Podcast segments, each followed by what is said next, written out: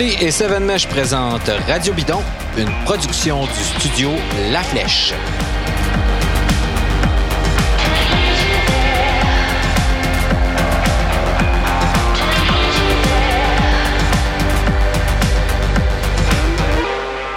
Bonjour et bienvenue à ce nouvel épisode de Radio Bidon. Je m'appelle David Desjardins.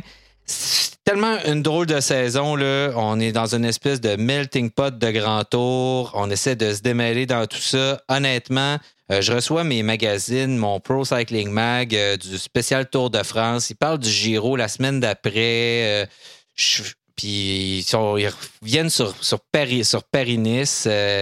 Euh, on ne sait plus trop où donner de la tête, mais bref, à notre dernier épisode, on a parlé de la première moitié du Giro. On avait parlé des belles victoires de Ghana, de Sagan, de l'extraordinaire performance d'Arnaud Demar dans les sprints. On a aussi parlé des belles victoires d'étape en montagne de la filière euh, latino-américaine de EF Pro Cycling, les Guerrero euh, Casedo, de l'improbable et long séjour en rose de Almeida, mais on n'avait pas encore parlé des derniers jours de course qui nous ont fait douter hein, jusqu'à presque jusqu'à la dernière minute. Là, et puis, en même temps qu'on se demandait si cette course-là allait se rendre euh, jusqu'à la fin. Avec moi aujourd'hui pour en discuter, l'habituel comparse Charles Stigui. Salut Charles. Salut David. Et avec nous, euh, Charles, de vrais experts, euh, Simon Drouin de la presse qui est avec nous. Bonjour Simon. Salut et Audrey Lemieux, qui est commentatrice à Flow Sport, euh, donc à Flow Bike, et qui est en ce moment euh, tous les jours travaille, euh, commente la Vuelta. Salut Audrey. Salut David. Alors, on va y aller avec la dernière semaine du Giro, si vous voulez bien. Puis j'ai un peu envie de vous lancer en vous disant, c'est encore un exemple, cette fin de Giro-là, en tout cas, à mon avis, puis là, vous me direz si vous, si vous êtes d'accord ou non, avec vraiment un changement de garde dans le cyclisme pro, puis un changement où vraiment c'est des très, très jeunes qui sont à, aux avant, à l'avant-plan de, de courses de grand tour, comme ça n'a jamais été le cas auparavant. Euh, euh, vous êtes d'accord avec moi là? Vous ne pouvez pas pas être d'accord avec moi là-dessus, en fait. en fait, je ne sais pas si c'est tant un changement de garde qu'un mix de circonstances. Euh, peut-être un changement de garde euh, propulsé par un mix de circonstances qui fait qu'on se retrouve avec les résultats qu'on a vus euh, et, la, et, la, superbe course, le super finish qu'on a eu pour le Giro. Ouais. Donc, Garen Thomas euh, chez euh, Ineos Grenadier, euh, éjecté, je crois, à la troisième étape après avoir rencontré un bidon bien plein dans un virage et s'être solidement planté dans le, sur le côté du parcours, qui a laissé la place à Théo, Tao Gegenhardt et qui s'en est fichtrement bien, bien, tiré aussi. donc, mes dernières semaines, Simon, toi, il y a si je regarde, il y a Ben O'Connor, l'étape 17 sur la Madonna di Campillo devant Degen, Zacharine, encore là, un jeune, 24 ans. Euh, puis après ça, ben, c'est vraiment le trio euh, Giant Lee, Wilco Kelderman, Tao Gegenhardt euh, qu'on a suivi dans, la dernière semaine, qui ont mené le bal. Qu'est-ce que tu retiens, toi, de, cette dernière semaine-là de Giro? Ben, je retiens finalement que, que a eu une fin de, en tout cas, un Giro extraordinaire. Là. Ils ont remporté, si je ne m'abuse, euh, le tiers des étapes là, avec les, victoires de les quatre victoires de Ghana, puis euh, la victoire finale de, de Gay Même lui, euh, je pense qu'au début, je me souviens plus combien il a fait au premier chrono, mais il était quand même loin. Là. Fait qu'en partant, il n'était pas là pour, pour gagner. Puis finalement, ils ont vraiment mené une course, une course spectaculaire, puis un peu un peu d'une façon inusitée pour, euh, pour eux. Dans le fond, ils ont comme, ils ont comme fallu qu'ils s'ajustent. Ils ont été offensifs euh, par la, par la force des choses. Donc, euh, je pense que c'est vraiment. Ça a été vraiment une victoire extraordinaire. Je pense que le Dave Brailsford, le, le, manager de l'équipe, a dit ah, ça nous a donné, ça nous a un peu ouvert les yeux qu'il y a, d'autres façons de courir, puis on, va probablement courir différemment à, l'avenir. Mais oui, effectivement, les jeunes aussi, forcément. je sais pas si c'est un changement de garde ou ou c'est euh, qu'on n'a jamais vu. Il y, en a, il y a eu d'autres époques où des, jeunes arrivaient. Euh, j'avoue que c'est assez, euh, assez marquant qu'il y ait plusieurs victoires de, de, jeunes coureurs. il faudrait voir aussi l'effet saison concentrée, pandémie.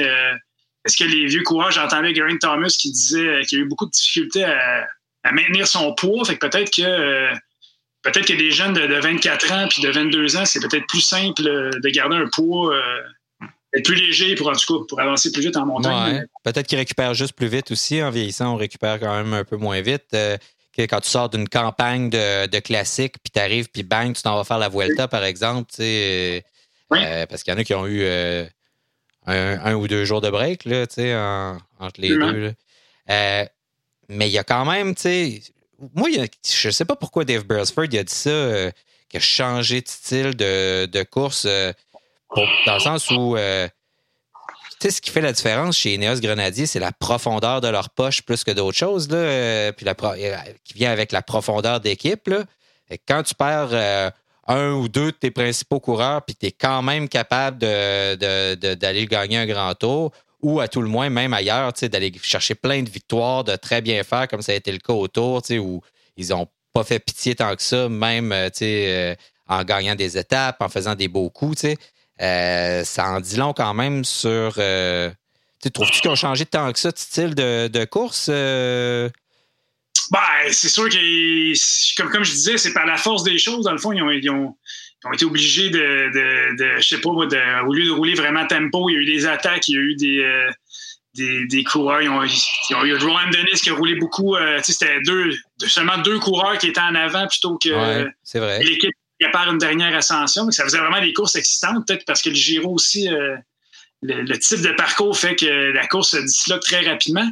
Euh, puis, je pense que oui, fondamentalement, il faut en revenir à ce que tu disais. Euh, c'est bon, ils ont les moyens. Ouais.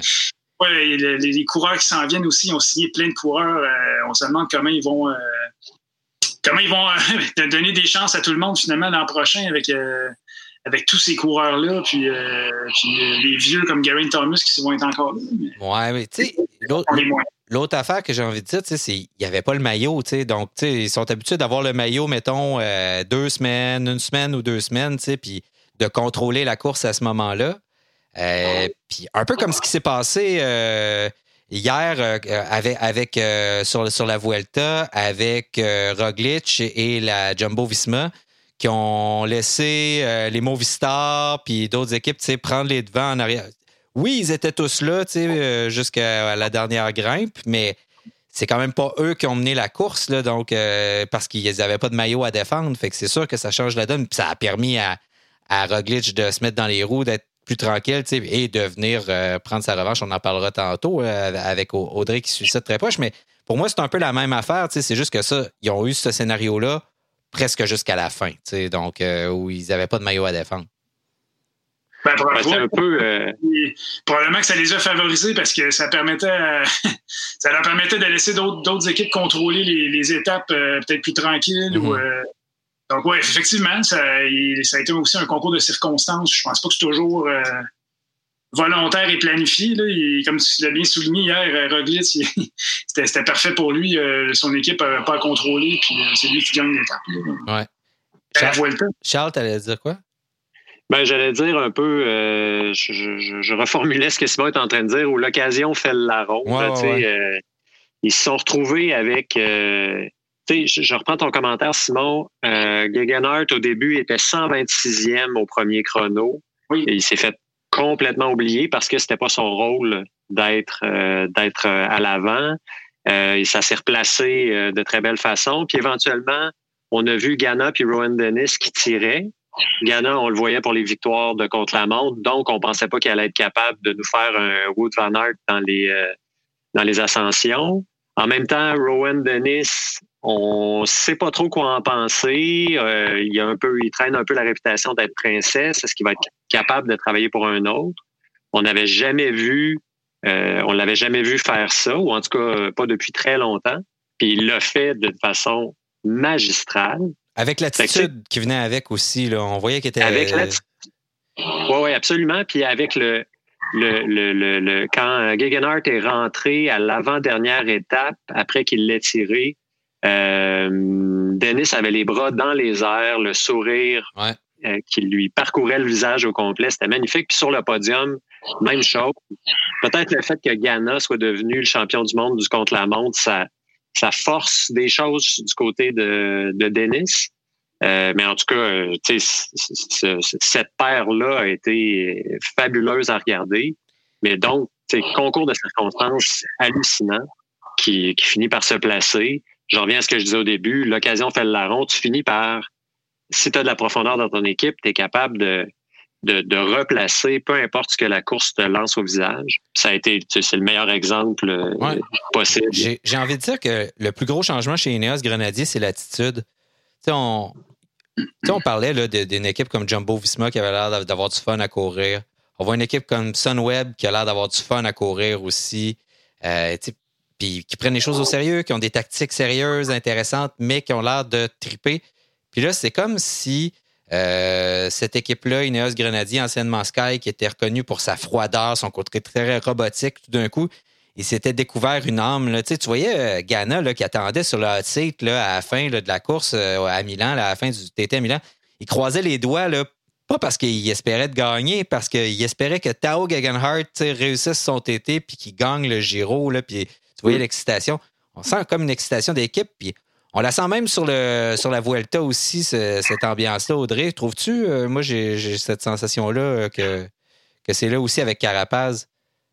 Oui, ben c'est sûr que dès la première semaine avec euh, la formation Ineos, si je compare, je fais la comparaison avec le Tour de France, on a senti qu'il y avait une cohésion dans l'équipe. L'équipe était soudée. Euh, tout le monde avait son rôle à jouer. Tout le monde est, là euh, devant, euh, prête main forte à, Carapace. C'était clair. Carapace était le leader. Tandis que euh, lorsqu'on était au Tour de France, il y avait eu la première semaine un peu, ça s'était tiré là, sur une dizaine de jours. On savait pas trop quelle est la stratégie d'Ineos, qu'est-ce qu'ils sont en train de faire. On sentait que c'était décousu, qu'il n'y avait pas là, cette dynamique-là dans l'équipe mais dès la première semaine à la Vuelta, euh, ça s'est activé. On est vraiment bien aligné, une bonne cohésion. On a Froome qui fait un travail de lieutenant.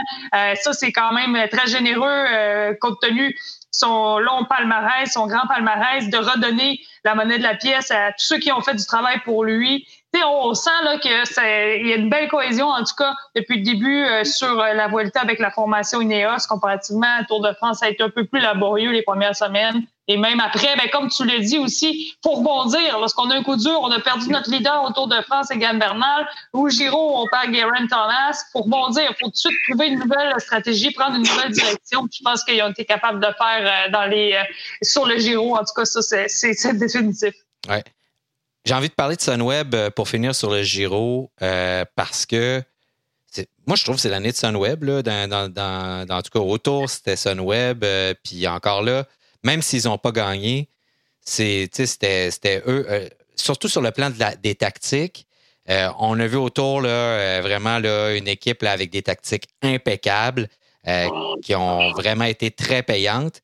Puis il y a beaucoup de gens qui se sont posé des questions à savoir est-ce que Jane Lee aurait dû attendre Wilco Calderman? on a eu la chance par la suite. Je ne sais pas si vous l'avez vu, mais il y a un petit documentaire de 20 minutes qui est comme à l'intérieur de, de, de, Sunweb, où on est vraiment à l'intérieur de l'autobus, de speech, euh, où là, on a les directives du DS euh, qui dit ben là, c'est ça qui va arriver. Puis on entend Wilco Calderman dire dans, dans, la radio Laissez Jay aller, je suis pas capable de suivre. Et donc, ce genre de choses-là auxquelles on n'a pas accès quand on, voit la course, là, mais plein de gens se sont dit Hey, là, est-ce qu'il aurait dû attendre Wilco? Est-ce que Wilco aurait eu plus de chances de gagner? Finalement, n'y a, pas eu de mauvaise décision là, du côté de, de Sunweb? Qu'est-ce que vous en pensez? Ben non, pas du tout. Écoute, au contraire, euh, ça a permis à Giant Lee d'être, euh, d'être nez à nez avec euh, Kelderman. avec Gegenhardt. Avec Gegenhardt, pardon, pour le dernier chrono. Donc, Kelderman a juste été, pas, été assez fort. Lui, l'autre s'est accroché. Uh-huh. ça leur a donné une fois d'étape aussi quand Henley a battu a battu Gegenhardt. Euh, à Cancano, oui. Exact. Ah, ben, après le Stelvio, donc euh, non, non, ça, ça a été euh, ça a été impeccablement joué. Là. Je pense pas qu'il y avait. Je sais pas pourquoi en fait on a fait on a fait un débat avec ça. Là. je pense que les Kelderman a montré ont montré ses, limites à ce moment-là. Puis puis Giant Lee a été, a été simplement plus fort. Puis non, il pas, c'est pas comme s'il avait tiré avec Gegenhardt. Là. Il, a, laissé Gegenhardt faire le travail. Donc non, vraiment, moi, j'ai. Euh, puis euh, j'ai. J'avais vu Gianni sur le, sur le Sun Tour. Euh, je l'avais trouvé vraiment impressionnant. à ce moment-là, je ne le connaissais pas du tout avant le Sun Tour. Puis là, il a montré une immense maturité, vraiment un, coureur vraiment le fun à voir aller. Puis super intelligent aussi, là, qui, a, bien joué ça jusqu'à la fin. Moi, c'était un. Ouais. Ben, comme Jao Almeida aussi de, de Conan, qui est de 22 ans, qui on parlait des jeunes, il a quand même été. Euh, je pense pas que les gens pensaient qu'elle allait tenir aussi longtemps euh, en rouge. Il a fait deux semaines en rouge, je crois. Euh. Mm. Donc vraiment un auto aussi, je pense qu'il finit quatrième. c'est assez extraordinaire. C'est à se demander si de Conan Quick Steps donnait la peine pour les, les cumulatifs classement général jusqu'où il pourrait se rendre. Évidemment, euh, ils réussissent très bien ailleurs, puis le, ils, gagnent constamment le, le, plus grand nombre de victoires annuellement depuis des années. Ça fait qu'on ne sent pas que c'est nécessairement vers ça que ça s'en va, mais l'année passée à la Philippe euh, autour, cette année euh, c'était du côté du Giro que ça se passait. Puis on sent que c'est un peu des combats c'est un peu seul au combat. Là. Ils, ont, euh, un, lieutenant qui peut leur donner un coup de pouce, mais c'est pas nécessairement prévu pour ça. Bref, euh, il n'y a pas si longtemps, il y a 12 mois, on parlait de euh, Ineos non grenadier à ce moment-là, mais là, on, ça ouvre ailleurs. Jumbo Visma, Sunweb et, les équipes qui, peuvent peuvent prétendre au grand titre. On commence à avoir plus de monde dans la liste.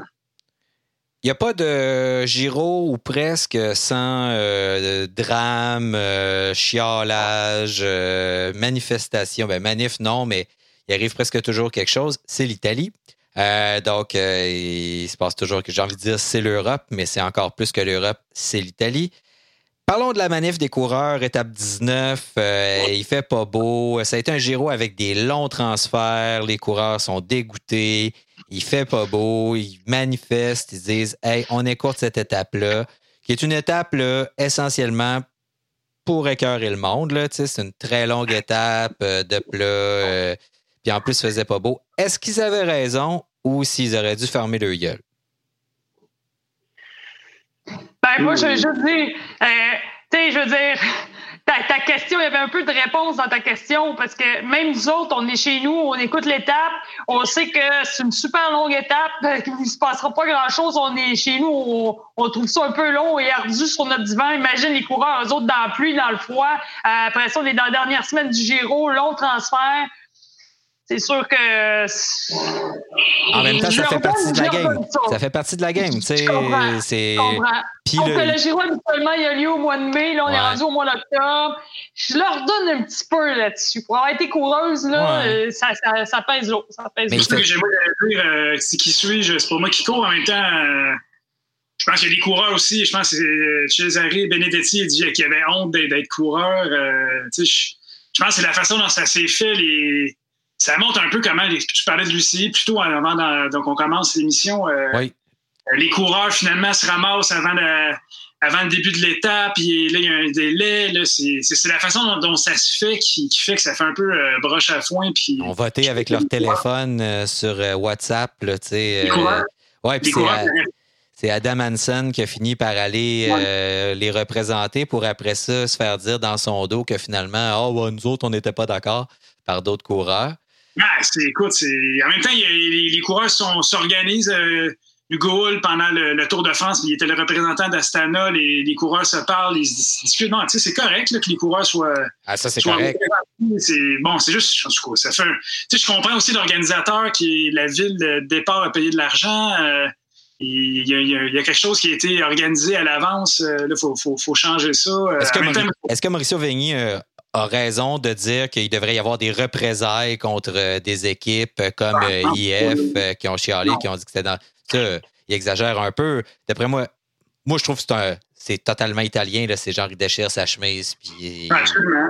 je pense que c'est ça. Mais cela dit, ça fait une sacrée belle fin d'étape avec Joseph Cerny qui part en échappée sur 3 20 C'était vraiment. Ça a fait une super belle étape. Peut-être ça peut-être que ça nous a fait une meilleure étape. On va être honnête, des fois, les, coureurs avaient, envie de avait envie de se donner une grosse échappée. Euh, puis ça a été vraiment une super belle fin d'étape. Oui, super haletante jusqu'à la fin. On, espérait qu'il gagne. Ça a été solide, euh, effectivement. Euh, après une étape, somme toute, comme tu disais, Audrey, même écourtée, qui était plutôt ennuyeuse. Là, donc, 200, c'était supposé être quoi, 230 km? 250. 250. Eh, méchant tour de machine.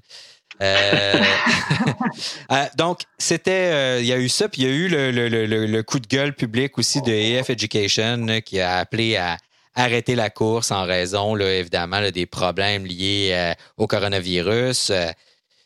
encore là, ben, ils ont bien le droit de dire publiquement que, qu'ils considèrent que c'est que sans dire qu'ils vont se sauver, qu'ils considèrent que la course devrait arrêter, non, sans que l'organisateur, ben, l'organisateur ait eu peur un peu que la course s'arrête mais euh, ils peuvent quand même avoir leur opinion puis l'émettre publiquement. Mais encore là, ça montre à quel point il n'y a pas de. L'UCI, les syndicats de coureurs, puis on le dira jamais assez, font pas leur travail, puis que finalement, c'est des espèces d'initiatives un peu n'importe comment en utilisant les réseaux sociaux. C'est comme s'il n'y avait pas de service à la clientèle au Walmart, puis que j'étais obligé d'aller sur Twitter pour me plaindre pour finalement avoir du service chose qui arrive dans la vie euh, souvent. Mais tu sais, on s'attend d'un peu mieux d'une organisation de cyclisme international et de, des plus grandes courses au monde. donc, c'est ça. En même temps, s'il y a une année pour que ces trucs-là arrivent, c'est cette année. Là. Il n'y a, rien de, a rien de standard. Euh, il y a tellement rien de standard qu'en temps normal, dimanche, on aurait eu euh, la fin du Giro, on aurait eu Paris-Roubaix.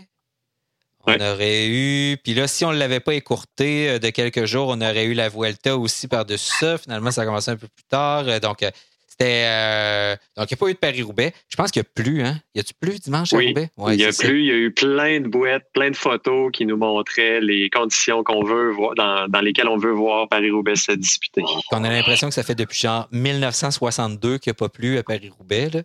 Mais euh, donc, cette fois-ci, il y avait de la pluie. Ça a été annulé. Too bad. Euh, par contre, il y a la Vuelta qui commence. Comme à peu près tous les autres grands tours, on se croise les doigts en se disant que ça va-tu se rendre, ça va-tu pas se rendre, à un moment où on entre dans un, j'ai envie de dire, dans une crise aiguë en Europe euh, en lien avec le coronavirus où on est en train de refermer et de réencabaner presque l'Europe au complet. Au moment où je vous parle, on a annoncé hier que la France se reconfinait, euh, des bonnes parties de l'Espagne aussi. Donc, euh, où se déroule justement cette Vuelta? Mais outre les considérations sanitaires et politiques, on a droit à tout un combat, Audrey, entre Primoz Roglic, qui est le détenteur du titre, Richard Carapaz, euh, qui tente euh, de lui ravir, Dan Martin, qui pour une fois a l'air dans le coup. Ça faisait longtemps qu'on ne l'avait pas vu dans le coup comme ça. Euh, Hugh Carty de IF qui fait aussi bonne figure au classement général. Audrey, tripes-tu sur ta, sur ta Vuelta? Ben oui, euh, ça a commencé euh, de façon euh, vraiment folle. Les étapes, les trois premières étapes, on était déjà comme si on était dans la, troisième semaine du Tour de France, dans le sens que tout de suite on a lancé les hostilités, classement général. on a déjà eu des, on a vu des coureurs mettre une croix sur leur classement général dès les trois premières étapes parce qu'ils avaient trop perdu de temps. On est dans des arrivées au sommet, ça arrête pas. George Bennett, il disait, George Bennett, qui a remonté dans le top 10 au classement général, il disait, c'est complètement fou c'est vraiment difficile. On est à plein régime à tous les jours. C'est pas comme le Tour de France. Il n'y a rien qui est contrôlé. C'est juste de la folie. Ça va être dur jusqu'à la fin. C'est vraiment ça qui est en train de se passer. Euh, c'est sûr que pour euh, les, auditeurs, les auditeurs, tout le monde qui, écoute la Vuelta, c'est vraiment un gros spectacle. Euh, puis, les, pour, tu parlais des, des mesures pour la COVID-19. Que oui, il y a la situation sanitaire qui aide pas, mais euh, les coureurs ont, fait aussi des sorties à ce niveau-là en disant que euh, en sécurité par rapport aux mesures qui étaient mises en place, puis tout était respecté à la lettre. Les équipes dans les hôtels ont chacun leurs étages, ils se croisent pas, ils croisent personne. Euh, il y a la reconnaissance faciale, on n'a même plus la signature sur euh, les papiers. Donc tout est vraiment semble être vraiment bien contrôlé dans la bulle course. Il y a eu 684 tests euh, après la journée de repos, euh, tous les résultats ont été négatifs. Donc pour ça, ça semble bien aller malgré vraiment, comme tu l'as dit, la situation un peu euh, très dans l'urgence là, au niveau de. Il y a très, très peu de public là, sur le bord euh, des, parcours comparativement au, Giro et au Tour. Là. Il n'y a pas un chat. On, entend les. Excuse-moi, on entend les, changements de vitesse. Euh, ouais. Il n'y a personne, c'est vrai. C'est vrai, on entend les clics. Moi, j'ai remarqué la même chose euh, sur l'étape d'hier à la fin.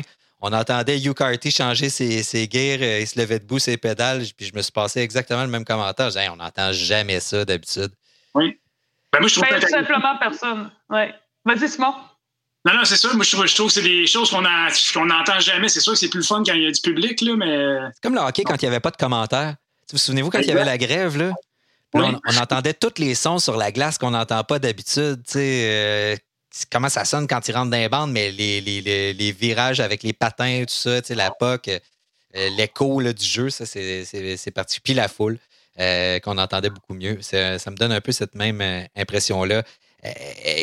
Audrey, Faire des prédictions en ce moment là, sur la Vuelta, euh, c'est à peu près comme euh, lancer 2D puis euh, essayer de prédire ça va être quoi les, les 2D qui vont le, total qui va sortir à l'autre bout.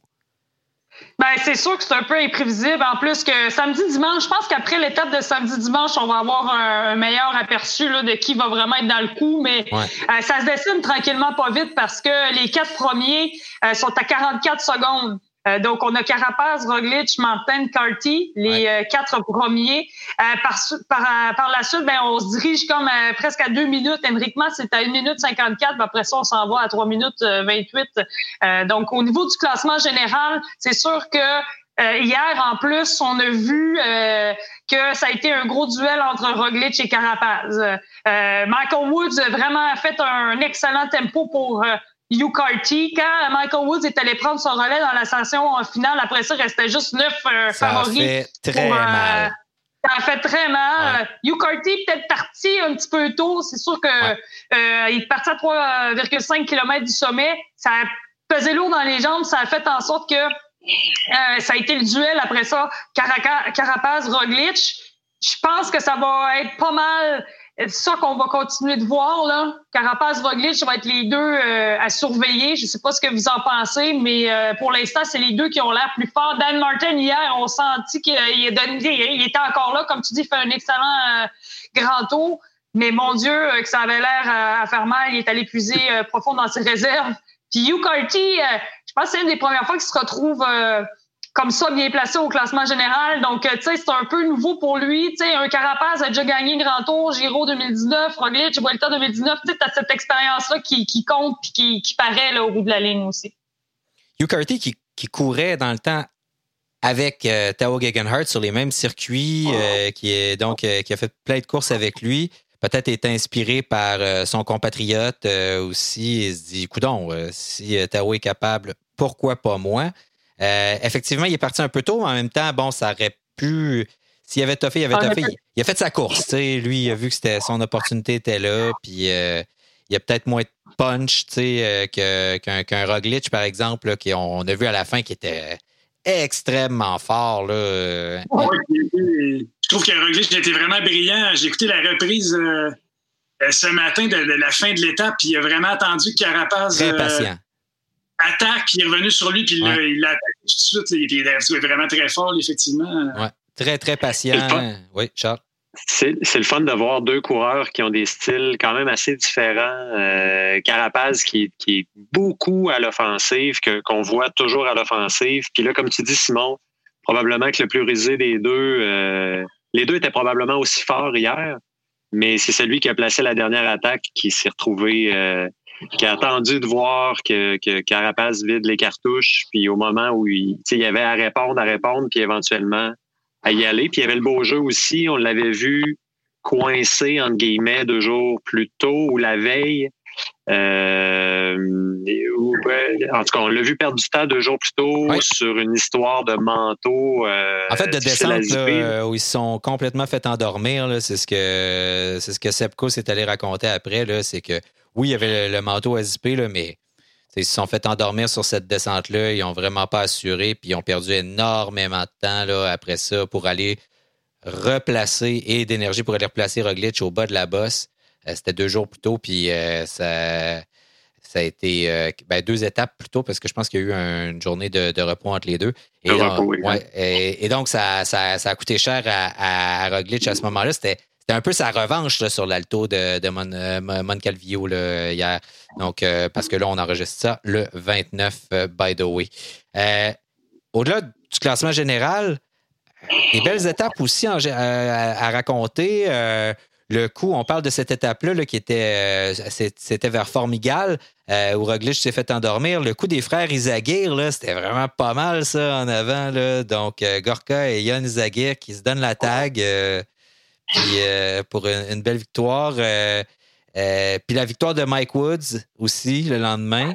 Simon, tu as parlé à Mike, euh, toi, je pense, euh, cette semaine. Euh, comment il va, notre, notre Otavien ben, national?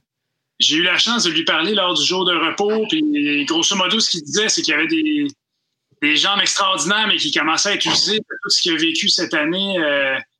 Fracture du fémur. il dit il y a eu un bébé en début d'année. Après ça, il a déménagé en Andorre.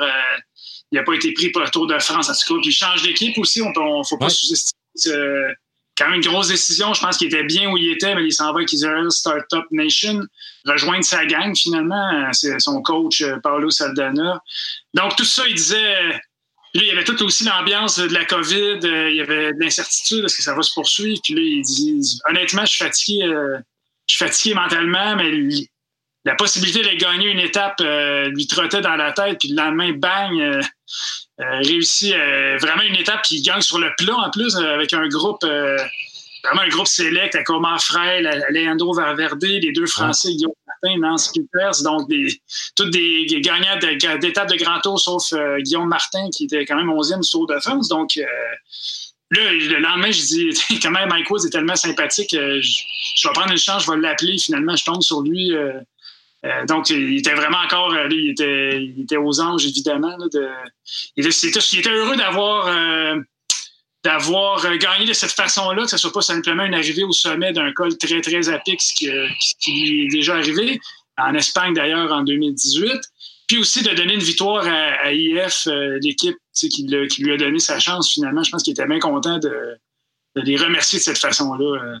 Oui, puis je pense que l'équipe aussi, là, on a vu la, réaction des gars comme Alex House euh, sur les réseaux sociaux qui disaient Regardez comme ce gars-là, il a de la classe, là, il aurait pu aller s'asseoir puis euh, faire, faire son shift jusqu'à la fin. Ben non, s'il vient de donner euh, non seulement une victoire, mais aussi hier, là, il est comme, comme Audrey, tu racontais, il était là en soutien à McCarthy, à Hugh Carty, c'est-à-dire, puis il, a fait, il a fait ça admirablement, là, donc comme un vrai bon équipier.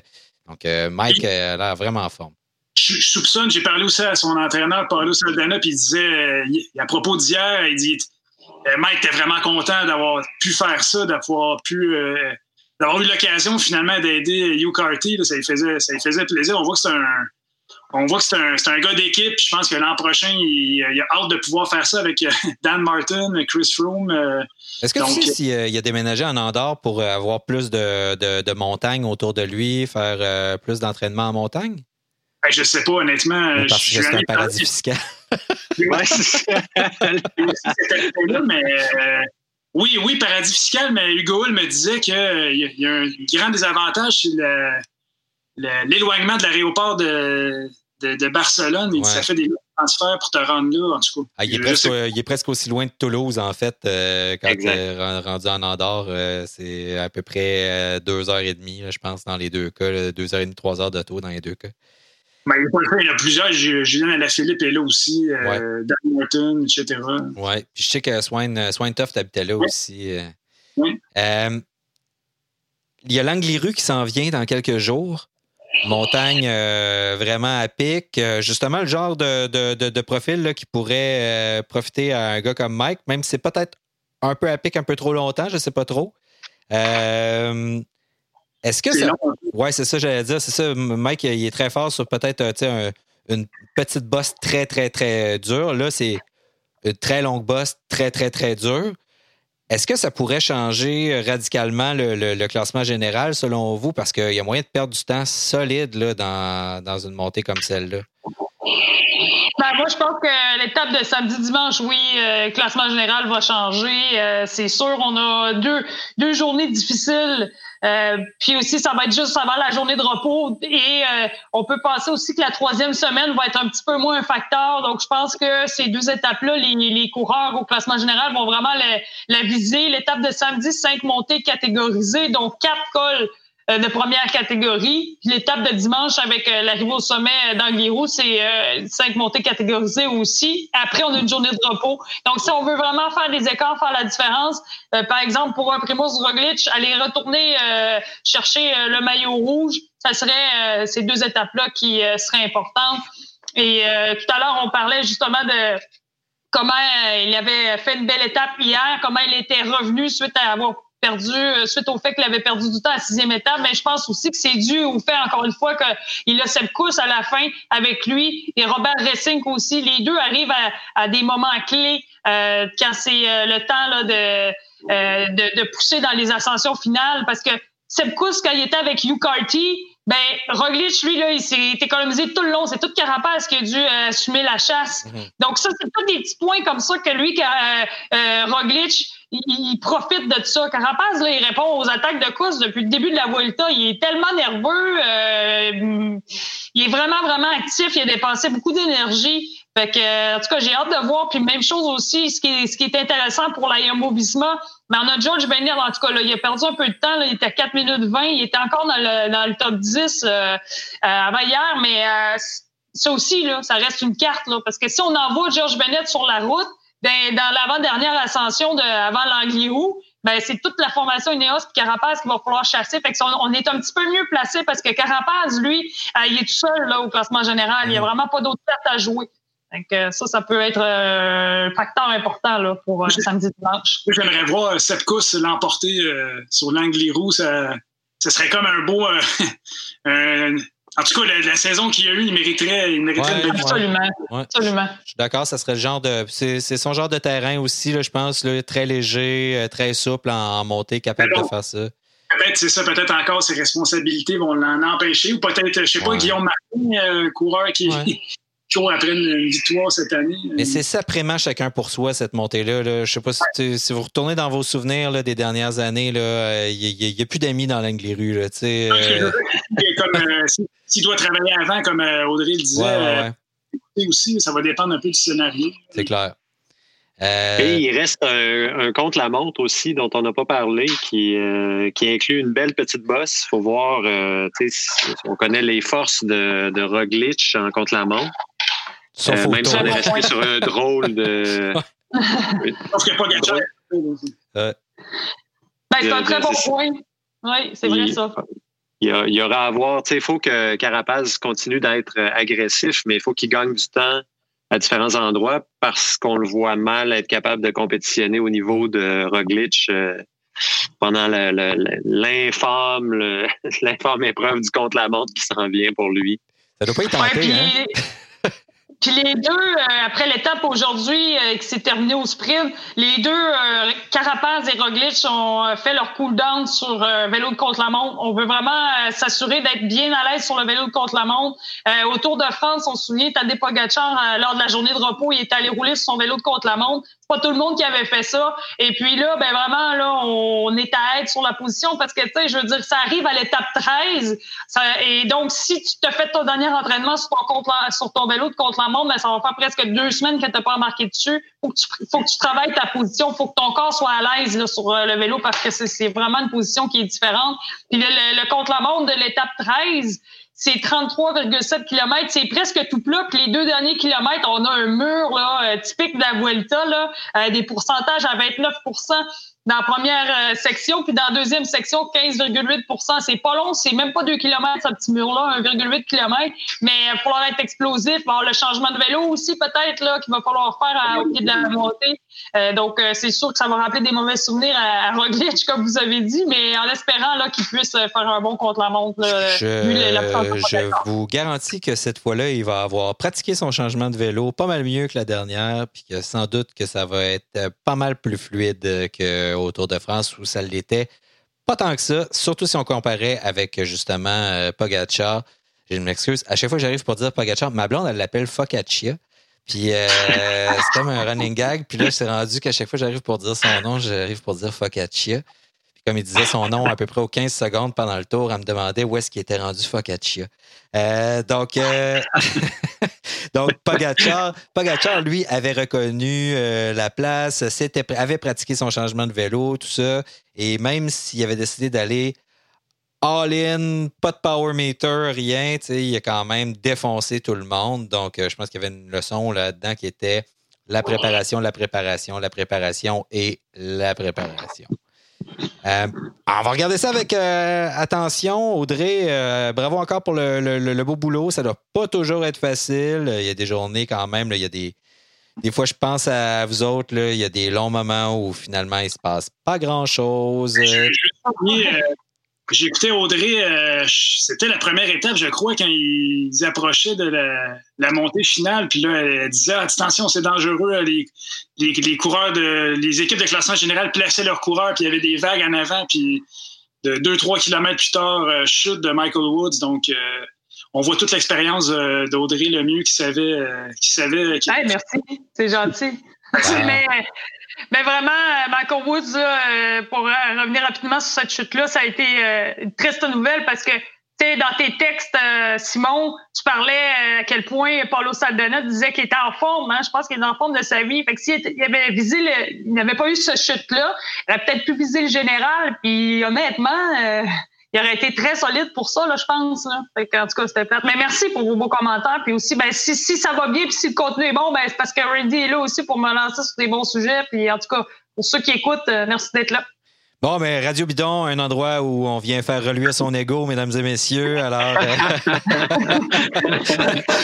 Euh... non, c'est des farces, Audrey, c'est super mérité. Simon, merci aussi. Hein, du beau travail à vous qui faites vivre le cyclisme dans ce monde de hockey et de tous les autres sports. Euh, donc, euh, comme, dans, comme les journalistes sportifs disent souvent, il y a le hockey et il y a les autres sports dans euh, les médias. Donc, merci d'être là pour nous parler de vélo, le faire vivre, tout ça avec nous. Audrey Lemieux, on te souhaite bonne chance pour la suite des choses. Alors, bonne, ben, bonne fin de Volta. Merci d'avoir été avec nous. Simon Drouin, Lâche pas. Euh, puis euh, c'est pas facile euh, de regarder, d'être payé pour regarder des fois deux courses de bicycle en même temps. On a vraiment beaucoup de peine pour toi. Les trois, j'ai un mercredi avec les trois jours d'appel, j'écoutais Vuelta, Giro et trois jours d'appel en même temps. C'était extraordinaire. Ah oui, t'écoutais l'épreuve de voile aux trois jours d'appel. ben, Charles Stiguet, merci comme toujours d'être là. puis d'être avec moi, nous, pauvres mortels qui ne gagnons pas notre vie en regardant le basic et qui le faisons quand on peut. Et vous qui nous écoutez aussi et qui sans doute essayez de patenter ça, de trouver des places dans votre horaire, de venir nous jaser ça sur euh, les internets. Donc, on a bien du plaisir à discuter de ça avec vous. Merci encore une fois de nous écouter. Vous êtes nombreux. Merci à toutes celles et ceux aussi qui donnaient à Radio Bidon, qui nous aidaient à faire vivre ce podcast-là. Si vous allez sur euh, SoundCloud, sur notre plateforme SoundCloud, euh, vous tapez Radio Bidon, vous allez trouver notre page. Il y a un petit bouton, vous pouvez donner ce que vous voulez. Les gens ne donnent pas là, des sommes astronomiques, là, mais ça nous permet de continuer à faire ça. Je vous rappelle, on fait ça bénévolement. On prend notre temps aujourd'hui. On utilise l'équipement de la shop du studio de la Flèche pour faire ça. C'est bien le fun. Mais on gagne pas d'argent à faire ça. On fait ça pour le fun. Puis nos invités non plus, d'ailleurs, on les remercie doublement. Donc, Merci à toutes celles et ceux qui nous écoutent, qui nous téléchargent. On est là sur toutes les plateformes de streaming, de download, de podcast, etc. Quant à moi, je m'appelle David Desjardins et je présentais cet épisode de Radio Bidon qui était évidemment propulsé par Parley et Seven Mesh, une production du studio La Flèche. Le montage est fait par Gabriel Bourdage. Merci et à la prochaine.